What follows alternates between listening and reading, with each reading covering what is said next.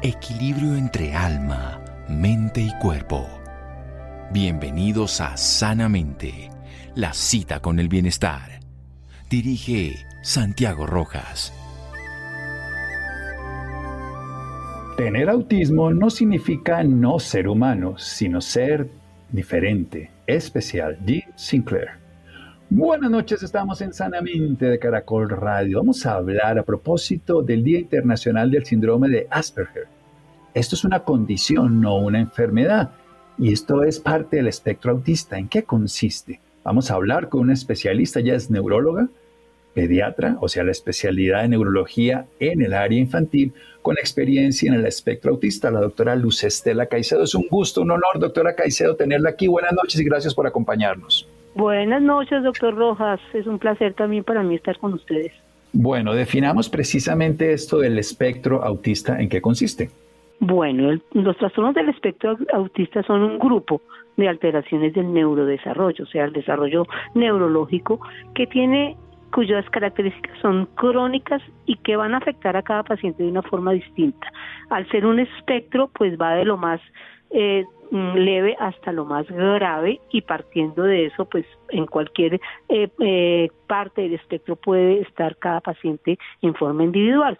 Estos pacientes presentan una serie de síntomas muy específicos, pero en general podemos describir, pensar que son tres puntos principales sobre los que basamos el diagnóstico. Tienen dificultad para comunicarse, dificultad para socializar y tienen unos patrones de conducta que reflejan como una poca flexibilidad, que llamamos flexibilidad cognitiva, y poca imaginación, y poca, además eso hace que sus actividades sean restringidas. Esos tres pilares, comunicación, socialización y conducta, son los tres puntos más importantes cuando pensamos en el trastorno del espectro autista. ¿Qué significa eso de actividad restringida? ¿A qué se refiere esto?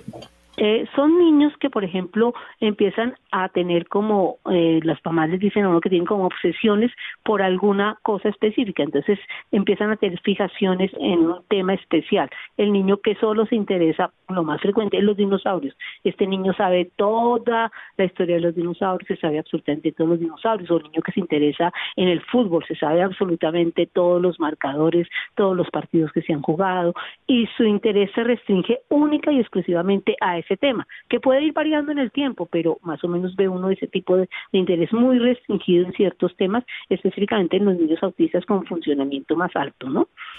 Sí, un espectro donde hay, digamos, de lo menos a lo más. Vamos a hablar después de un pequeño corte para que nos cuente bien por qué se produce esos trastornos del neurodesarrollo, como usted define. Es más común en niños o niñas y lo que sepamos al respecto y sobre todo cómo acercarnos de una manera adecuada como sociedad a los padres, a los educadores y por supuesto a los niños y las niñas dentro de este aspecto. Seguimos aquí en Sanamente de Caracol Radio.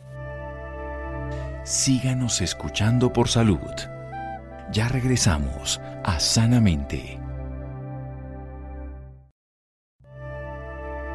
Bienestar en Caracol Radio.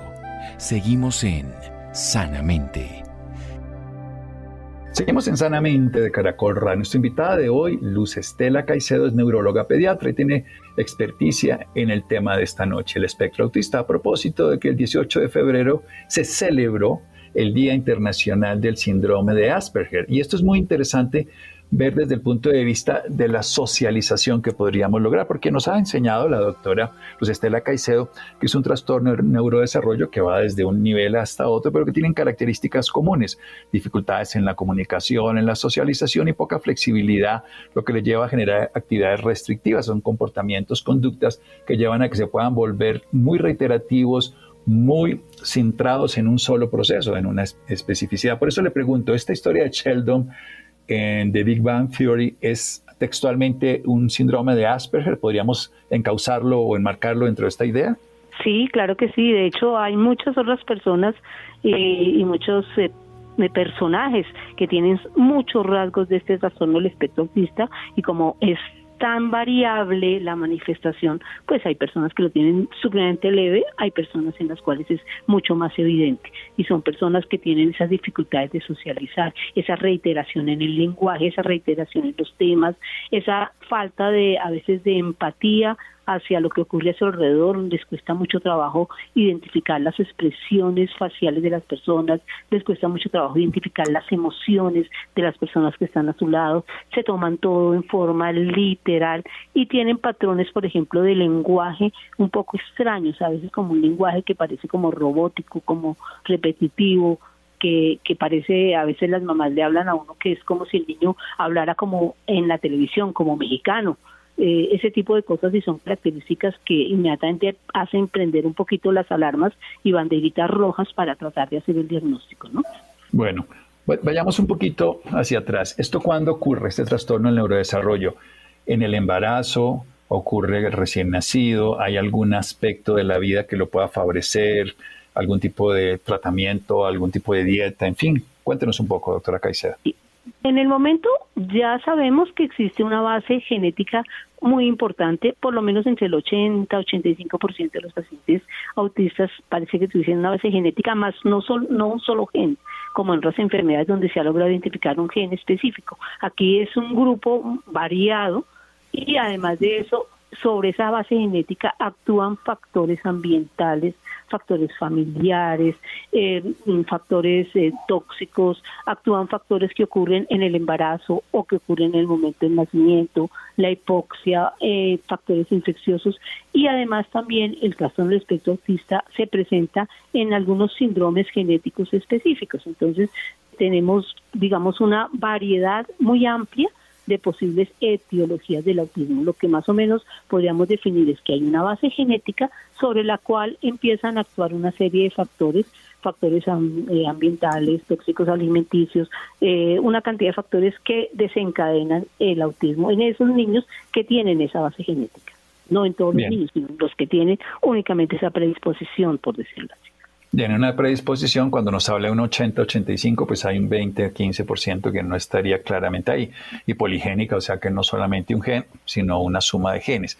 Hablemos un poquitico de esos aspectos tóxicos. ¿Qué podría favorecer, disparar, encauzar dentro de la dieta, dentro de lo que hagan las madres, los padres, para que eso se desarrolle de una o de otra manera? O también me imagino para que sea menos condicionante esta, esta característica, este espectro. Sí, hay varias cosas. Se ha hablado mucho de los factores, por ejemplo, los factores dietéticos. De hecho, algunos de los tratamientos de autismo hablan de utilizar dietas libres de gluten, pero eso es específicamente para aquellos niños que tienen una sensibilidad especial al gluten. También se ha hablado de que en el autismo puede existir una disbiosis intestinal de base, o sea, una alteración de la microbiota que es la, la, flora intestinal, todos los amigos, digamos, que tenemos dentro de nuestro intestino y que nos ayudan.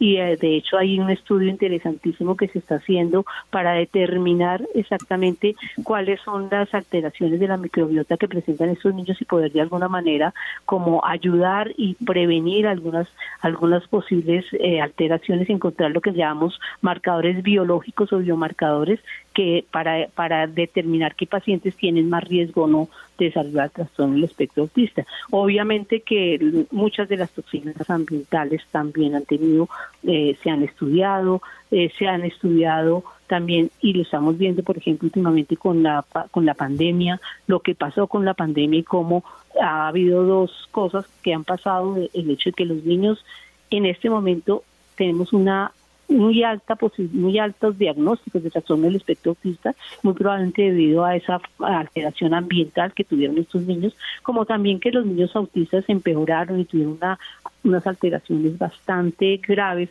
en el momento en que se apartaron de la poca socialización que tenían. Entonces, vemos cómo hay muchas cosas. Hay niños que han sufrido hipoxia que presentan también, como les decía, la, eh, la condición. Entonces, pues es que es, es muy, muy amplio todo lo que podemos hablar.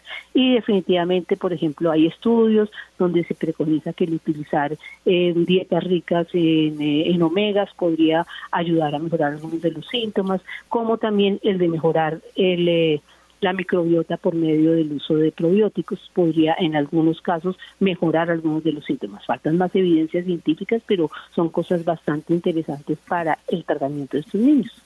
Bien, se dice popularmente y se lee en todos lados las vacunas. ¿Qué tanta evidencia científica hay al respecto? Ninguna. La verdad, hubo un estudio publicado en, eh, en Inglaterra donde se habló que eh, algunos de los constituyentes de las vacunas o las mismas vacunas, específicamente la triple viral, podrían estar relacionados con el aumento del autismo. Posteriormente, ese estudio se descalificó totalmente y además de eso se encontró, y hay una cosa muy clara, y es que eh, eso hizo que muchas personas dejaran de vacunar a sus hijos por la posibilidad de que les diera autismo.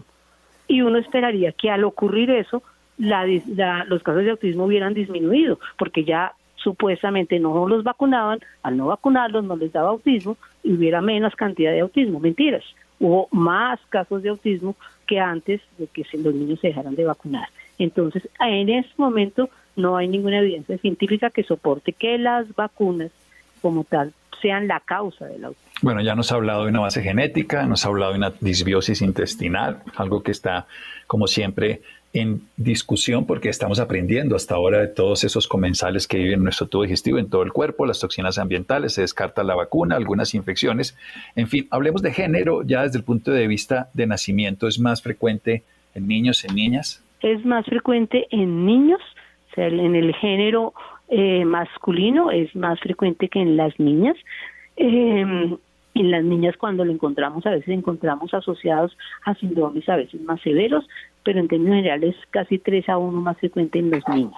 3 a 1 niños sobre niñas, más grave en niñas. Bueno, hablemos un poquitico de esos tres grandes ítems que usted nos ha dicho. Dificultad en comunicación. Y antes de que pasemos específicamente al Asperger, que estaría, digamos, en un lugar de socialización mejor, ¿por qué ocurren esas dificultades en la comunicación? Usted nos dice una parte, no son capaces de leer las emociones, de descubrir lo que el otro siente, se lo toman y eso va en la socialización también de manera literal. ¿Qué, alteraciones neurológicas se han encontrado? ¿Se pueden transformar de alguna manera? ¿Qué se puede hacer? En cuanto a alteraciones morfológicas como tal, hay, hay estudios que muestran que algunas estructuras cerebrales en los niños con autismo son distintas son distintas, hay cambios en el cerebelo, cambios en algunas áreas, pero realmente esto es solo se ha encontrado como parte de la investigación. Lo que sabemos de estos niños es que son niños que tienen dificultad no solamente para la comunicación verbal, sino también para la comunicación preverbal. A pesar de que muchos de estos niños tienen un vocabulario amplio, a pesar de que algunos utilizan bien la gramática, no pueden comunicarse en forma efectiva con la persona que está a su lado. Eh, a veces hablan muchísimo, a veces hablan muy poco, eh, algunos empiezan y cada vez que hablan inmediatamente vuelven a sus eh, a sus temas de interés, entonces empieza uno a hablarle de cualquier cosa e inmediatamente el niño voltea para llegar a su tema de interés.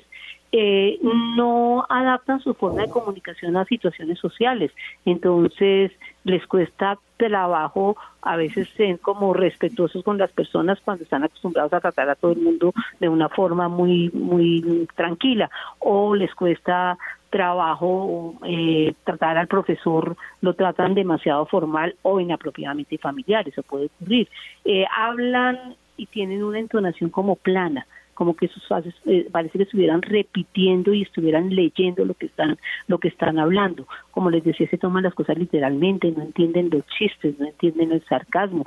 Si yo le digo te voy a matar a besos, efectivamente piensan que lo puedo matar con los besos entonces pasan ese tipo de cosas.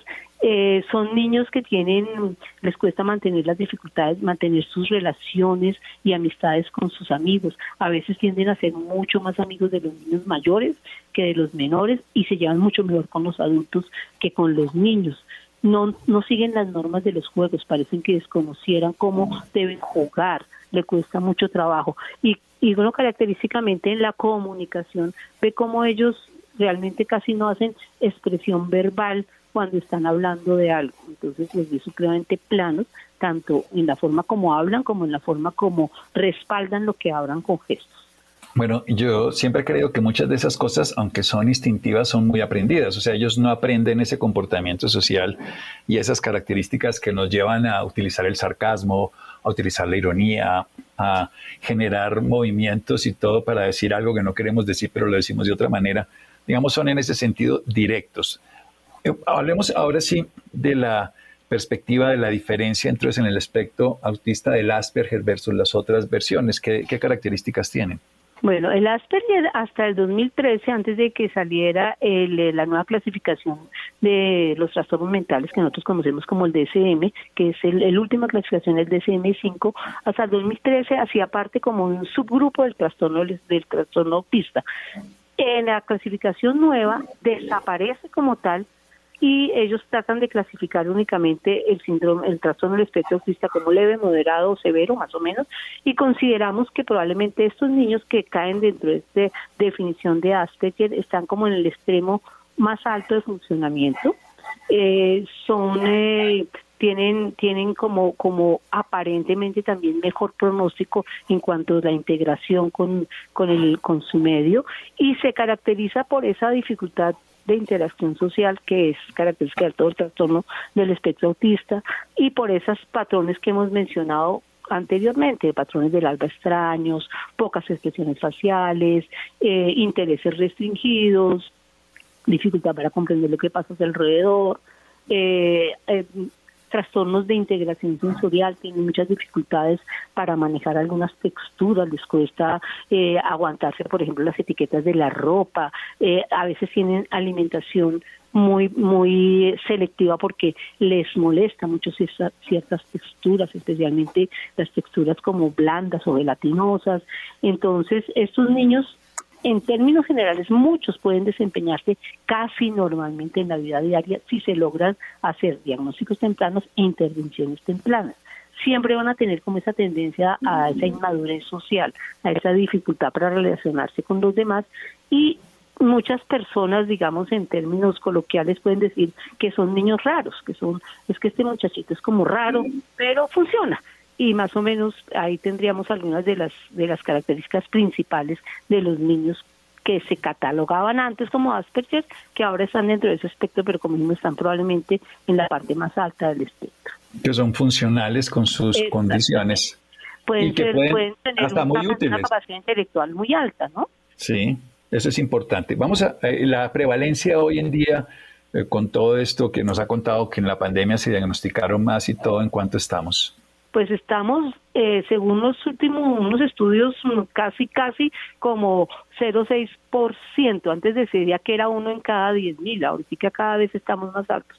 Y yo creo que desafortunadamente en nuestro medio, por ejemplo, no hay muchísimos estudios de, de, esa, de esa prevalencia, pero lo que sí se han publicado y publicaron los diarios, ya publicado es casi una, casi que en los últimos 20 años hemos duplicado la, la cantidad y cada vez estamos aumentando los más. Entonces es, es, es eh, digamos, preocupante. Puede que simplemente en el momento en que empezamos a ampliar el, eh, la parte diagnóstica, los criterios diagnósticos, pues cada vez más niños que antes no se diagnosticaban están entrando dentro del espectro autista. Mi experiencia en la consulta es que ya son los padres quienes llegan después de haber leído y tener acceso a información en, cualquier parte en Internet, llegan ya con la preocupación de sus niños aún mayores en quienes ven que hay algunos rasgos que antes no hubieran identificado, que antes les parecían simplemente una peculiaridad del niño y que en ese momento están buscando un diagnóstico. Y, y llamativamente lo veo no solamente en los padres, sino tengo varios niños adolescentes que han llegado a mi consulta diciéndome, doctora, yo creo que yo tengo Asperger. ¿Usted podría, por favor, diagnosticarme? Y pues, ¿por qué? Porque se sienten raros, se sienten diferentes, tienen algunas cosas, y creo que eso ha facilitado a veces el diagnóstico, aunque a veces también se está sobre diagnosticando. Entonces, tenemos que llegar a un equilibrio entre esa, esa buen diagnóstico y ese sobrediagnóstico para llegar a una, una real frecuencia del autismo. Bien, vamos a hacer un pequeño corte para hablar precisamente de los tratamientos, las terapias, el pronóstico y así podemos entender mejor este proceso. Seguimos aquí en Sanamente de Caracol Radio. Síganos escuchando por salud. Ya regresamos a Sanamente. Bienestar en Caracol Radio. Seguimos en Sanamente.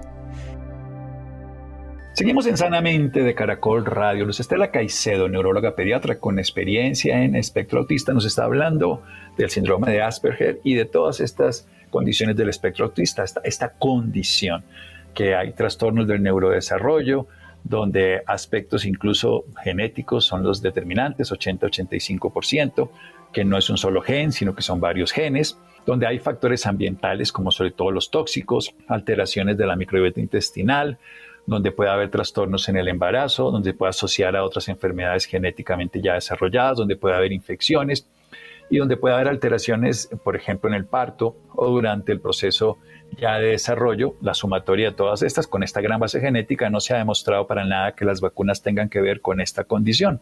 Lo que sí es claro es que en la pandemia, por la falta de socialización, se pudo llegar a que se complicaran algunos de estos en niños, niñas, que son tres veces más comunes en los niños que en las niñas, aunque la niña se puede presentar de una manera más compleja. Son trastornos del neurodesarrollo que independientemente de muchas de sus variables tienen dificultades de comunicación, pueden hablar mucho o muy poco, no expresan de una manera facial sus emociones cuando las dicen, las verbalizan, pero como si no las estuvieran expresando de una manera del sentirlo.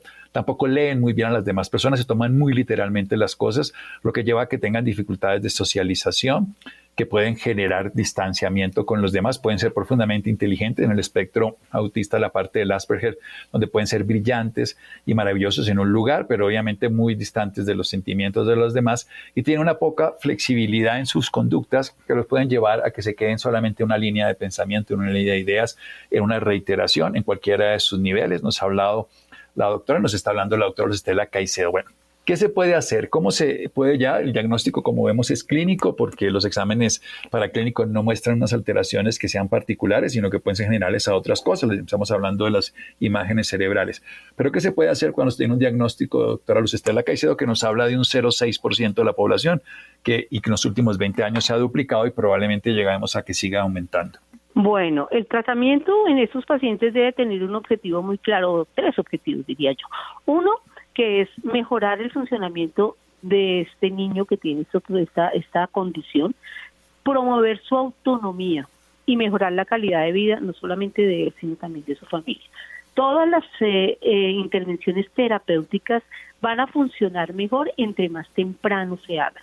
Se recomienda que tengamos grupos interdisciplinarios para con una evaluación muy específica de cada niño en forma individual, porque como vemos es un espectro en el cual vamos desde leve, medio, medio severo hasta lo más severo, entonces tenemos que tener claro dónde, dónde está nuestro niño y cuáles son sus fortalezas y cuáles son sus debilidades y en qué puntos específicos tenemos que trabajar. Para eso pues podemos trabajar con diferentes terapias, la terapia ocupacional, la terapia de lenguaje, en algunos casos terapia física, eh, terapia psicopedagógica, apoyo con psicología, terapias específicas como las terapias contextuales, el ABA, o sea, tenemos una serie de intervenciones, pero lo más importante es que esa intervención sea interdisciplinaria, que podamos trabajar en un equipo, que podamos eh, trabajarle en forma interdisciplinaria e individualizada a cada niño con sus necesidades, teniendo en cuenta, como te digo, fortalezas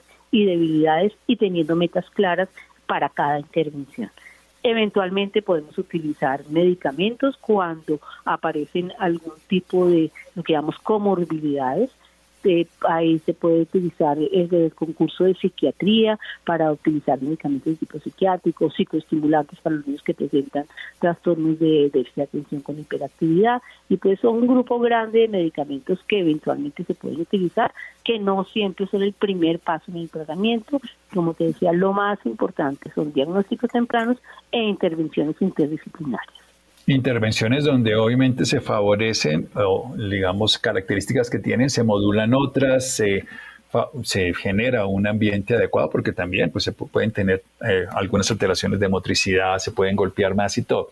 ¿Cuál es la evolución natural de, de los niños y de las niñas dentro de este espectro autista? En cuanto, por ejemplo, otro tipo de enfermedades concomitantes, sufren más, sufren menos, eh, trastornos diferentes. ¿Qué ocurre con ellos? Bueno, el, digamos lo que es pronóstico y evolución de lo que llamamos como la evolución natural de la enfermedad.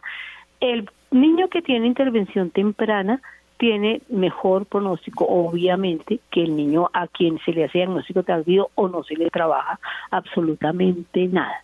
Entonces, al tener, digamos, tanta variedad, pues el pronóstico no podemos establecerlo en forma general. Todos los pacientes evolucionan diferente de acuerdo a lo que trabajemos, de acuerdo a cómo se les trabaja. Lo que sí está claro es que no existe aún nada comprobado que cure el autismo, que tenga una curación completa. Sí podemos mejorar con intervenciones diferentes muchos de los síntomas y lograr lo que buscamos, que, los, que algunos niños sean autónomos, que puedan eh, ingresar finalmente a una vida laboral, que puedan tener algún tipo de interacción social lo mejor posible. Pero pienso yo que es súper importante en todo este proceso el proceso de educación al, a, a todos a todos los factores que tienen que ver con que el niño funcione, la educación en el colegio. Estos niños al ser niños que tienen algunos comportamientos tan distintos, muchas veces sufren de bullying o simplemente no lo reciben en algunos colegios si no van respaldados por una persona que los acompañe, lo cual es una discriminación absoluta o simplemente el colegio desde el inicio dice si tiene esta condición no podemos recibir al niño, así haya una política de inclusión en el mismo. Entonces, el que nosotros como sociedad integremos a estos niños y les, les ayudemos, pues va a ser fundamental para que posteriormente puedan tener menos problemas a largo plazo, menos secuelas, menos consecuencias. Dependiendo de qué tan grave es el, el trastorno o la condición en estos niños, pues vamos a tener complicaciones más o menos importantes y, complicaciones para su salud en general, como términos generales no, pero sí complicaciones mm, de su integración social, complicaciones de su familia que tiene que cuidar niños con este tipo de cosas. Hay que recordar que algunos pacientes, casi hasta el 11% de los pacientes con trastorno de espectro autista, eventualmente pueden convulsionar una o varias veces en la vida y necesitar tratamiento anticonvulsivante, que podría ser una de las de las, eh, digamos, comorbilidades que aparecen. Algunos pueden tener trastornos más de tipo mental, pueden cursar con algunas alteraciones de tipo psicótico y pueden tener algunos otros comportamientos como el trastorno de atención con hiperactividad o el trastorno obsesivo compulsivo asociados. Entonces hay que recordar que existen comorbilidades, o sea, para condiciones que eh, acompañan esta, esta condición. Bien, comorbilidades que pues siempre hay que atender de una manera integral. Por eso nos habla del interdisciplinario, que es un equipo donde estará un médico, donde habrá terapeutas, trabajadores sociales y donde habrá seguramente, y es esencial, el apoyo de la familia siempre pensamos en la parte genética como algo que no podemos modificar, pero cada vez tenemos mucho más diagnóstico. Se puede llegar a pensar en una intervención a mediano o largo plazo. Usted nos ha dicho claramente y contundentemente que no hay un tratamiento que lo cure, y eso nos lo dejó muy bien referenciado, pero a, futuro, con todos los, los cambios que se hace dentro de la medicina y la ciencia, ¿cómo ve usted esa posibilidad? Pues yo Creo que sí podría existir esa posibilidad. De hecho, hace ya muchos años cuando yo eh, terminé de estudiar medicina, hice mi primera mi primera conferencia sobre las bases biológicas del autismo. En ese momento no se conocían muchas cosas y alguien en alguna conferencia que hice después, aparte de esto, me decía, nunca se va a poder identificar un biomarcador, nunca vamos a tener nada, nada eh, realmente eh, estructural o genético que explique el autismo porque si se recuerdan antes existía la teoría de la mamá ah, que era refrigerador, que era una la mamá alambre con la cual el miquito siempre que tenía esa mamá alambre se volvía autista. Y todo la carga de la enfermedad, la carga de culpa de la enfermedad la tenía la mamá que no había no había dado el suficiente afecto a su hijo y eso lo había vuelto autista.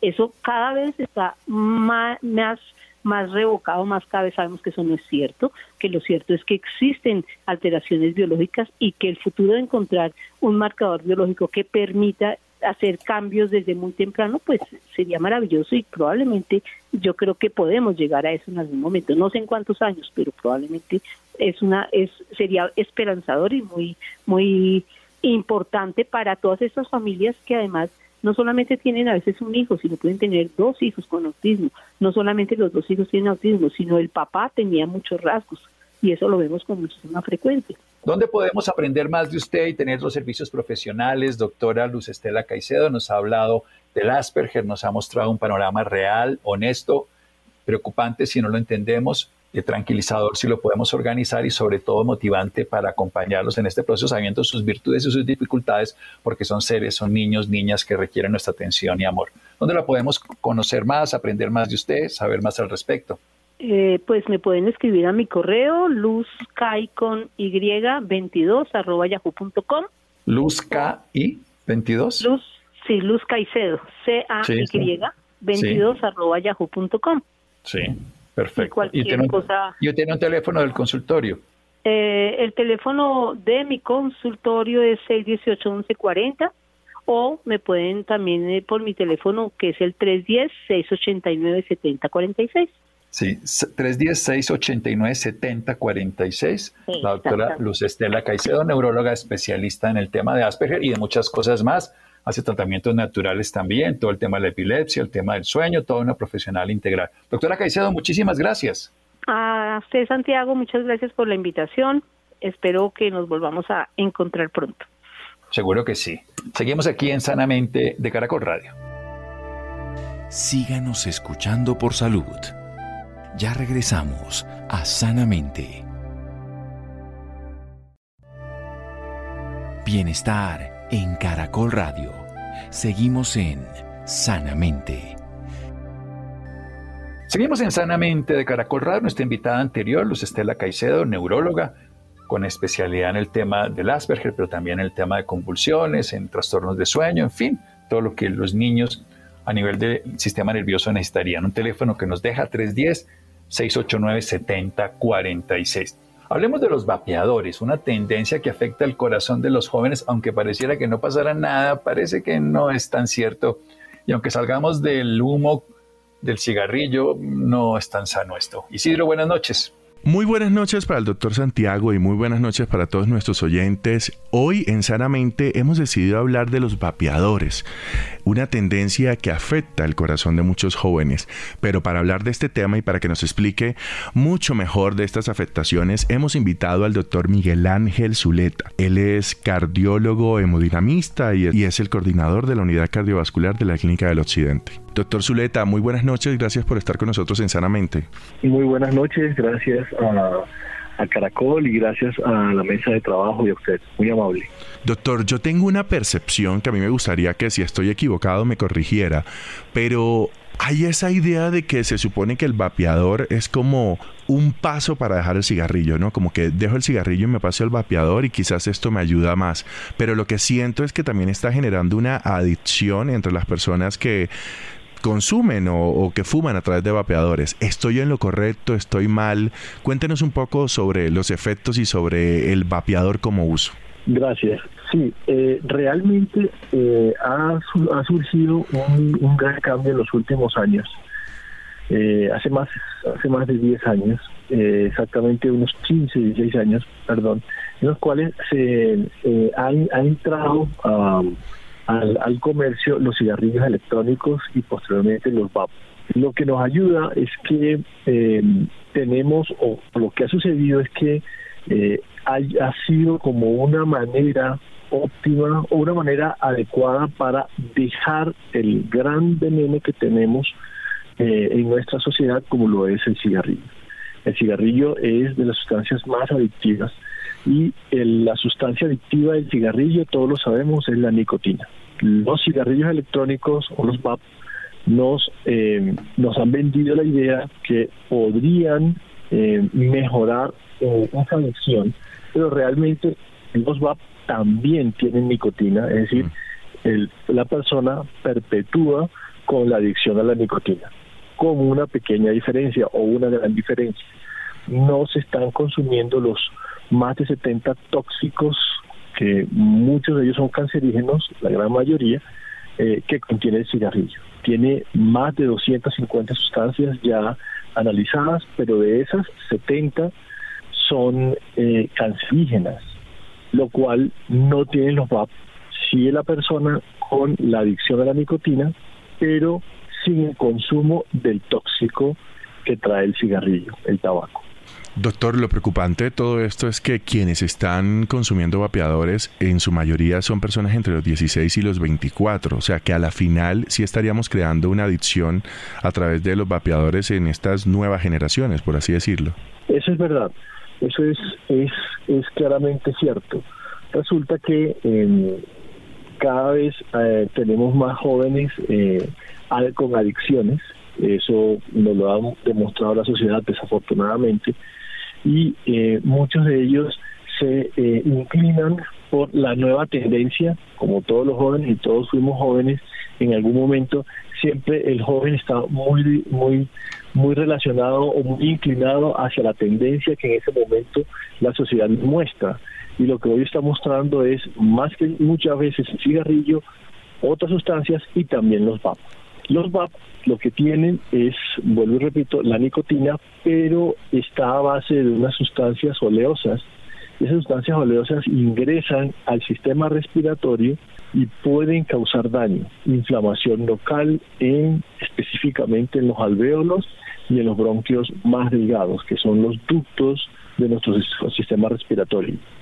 De tal manera que induce daño respiratorio, en las vías respiratorias, en el alvéolo, en general en los pulmones, pero como no se les ha vendido la idea a los jóvenes del daño, eh, digamos, no, no le prestan mucha atención, sin embargo, encontramos en los servicios de urgencias pacientes con eh, inflamaciones agudas y algunas crónicas asociados a los vapos. Doctor, hay algo que ocurre con el humo, y yo sé que ustedes desde la Clínica del Occidente lo están trabajando, con el humo del vapeador. ¿Qué es lo que pasa, hacia dónde va y por qué afecta tanto nuestro organismo? Tal cual. El, humo del VAP realmente es, es la quema de una sustancia para producir o para emitir el vapor, el humo, y esas sustancias son sustancias oleosas y algunas veces vienen, eh, bueno, asociadas a la nicotina, pero sustancias como la vitamina E, que la vitamina E tenemos el gran beneficio eh, en otro tipo de ingestión, pero la vitamina E inhalada en componente oleoso pues se queda, no es, es, pesada, pasa en el aire y llega hasta el alveolo y no sobrepasa el alveolo como si lo hace el, el gas, eh, el aire y de él un el componente principal que es el oxígeno pero el, el, la sustancia oleosa del VAP se queda en el alvéolo y al quedarse se acumula y se deposita perennemente. Se va retirando muy lentamente, pero muy lentamente por unas células o un sistema de células que tenemos de defensa en, este, el sistema respiratorio, pero en general la gran carga de, aceite, eh, gran carga oleosa se queda e inflama el alvéolo y la vía respiratoria e induce inflamación severa en algunos casos y daño. Doctor, ¿hay una relación con los daños cardiovasculares? ¿Podríamos ampliar un poco más esa información que ustedes tienen? Realmente la tendencia de los VAP es la tendencia bastante reciente. Con, eh, si la comparamos con las otras sustancias que conocemos como sustancias claramente tóxicas. Sin embargo, lo que hasta el momento sabemos es que em, perpetúan la adicción a la nicotina sin el beneficio, sin el daño, con el gran beneficio de que no está en contacto con el daño que sí emite el cigarrillo y el tabaco. Dos, las, las sustancias, son muchas sustancias las que se, digamos, inhalan, pero usualmente no son, son sustancias oleosas que se quedan pero hasta el momento el daño como tal cardiovascular no ha sido demostrado claramente mm. hasta el momento. Hay muchos estudios que están en curso para determinar la relación de estas sustancias y este, la um, correlación directa con enfermedades cardiovasculares como infarto o el miocardio, em, enfermedad aterosclerótica, oclusión de las arterias por enfermedad aterosclerótica y, y la asociación de esto con otras enfermedades que inducen mayor daño cardiovascular. Sin embargo, hasta el momento no hay una claridad directa como si la tiene claramente el cigarrillo. De pronto me tomo un, un minuto adicional en comentar lo siguiente. no es que sean benéficos los VAP. De hecho, hemos encontrado efectos deleterios como los que acabamos de, comentar. Sin embargo, el, el, cambio que hemos visto en las nuevas generaciones es que hay una tendencia más a los sea el cigarrillo, de tal manera que tienen contacto con otras sustancias, pero claramente no tienen contacto o no tienen mucho contacto con las sustancias dañinas, tóxicas, ya demostradas que sí tienen el cigarrillo. De tal manera que no sea un beneficio, es un cambio de un mal por otro mal, no lo sabemos aún, pero por lo menos tenemos una, no una tranquilidad, pero sí un, una sensación de, que hay menos consumo o que va a haber la tendencia de menor consumo de cigarrillo, que a la larga trae el beneficio que deja el no consumo, el dejar el cigarrillo, y es enfermedades cardiovasculares, enfermedades cerebrovasculares, cáncer y enfermedades respiratorias crónicas. Hmm. Quizás como usted lo dice, al ser algo como tan nuevo, aún estamos esperando los efectos que da en la salud, ¿no? Como que estamos todavía en esa fase de investigación. Sí, así es. Mm, perfecto. Doctor, bueno, muchísimas gracias. Gracias por estar con nosotros en el programa, por estar aquí en Sanamente. Muchísimo, muchísimo gusto. Eh, eh, y pues la, la clínica del Occidente, el servicio cardiovascular, siempre eh, con las puertas abiertas para el beneficio de toda la comunidad. Muchas gracias. A usted, muchísimas gracias, feliz noche. Gracias Isidro, gracias a Mario, gracias a Ricardo Bedoya. Quédense con una voz en el camino con Ley Martín. Caracol piensa en ti. Buenas noches.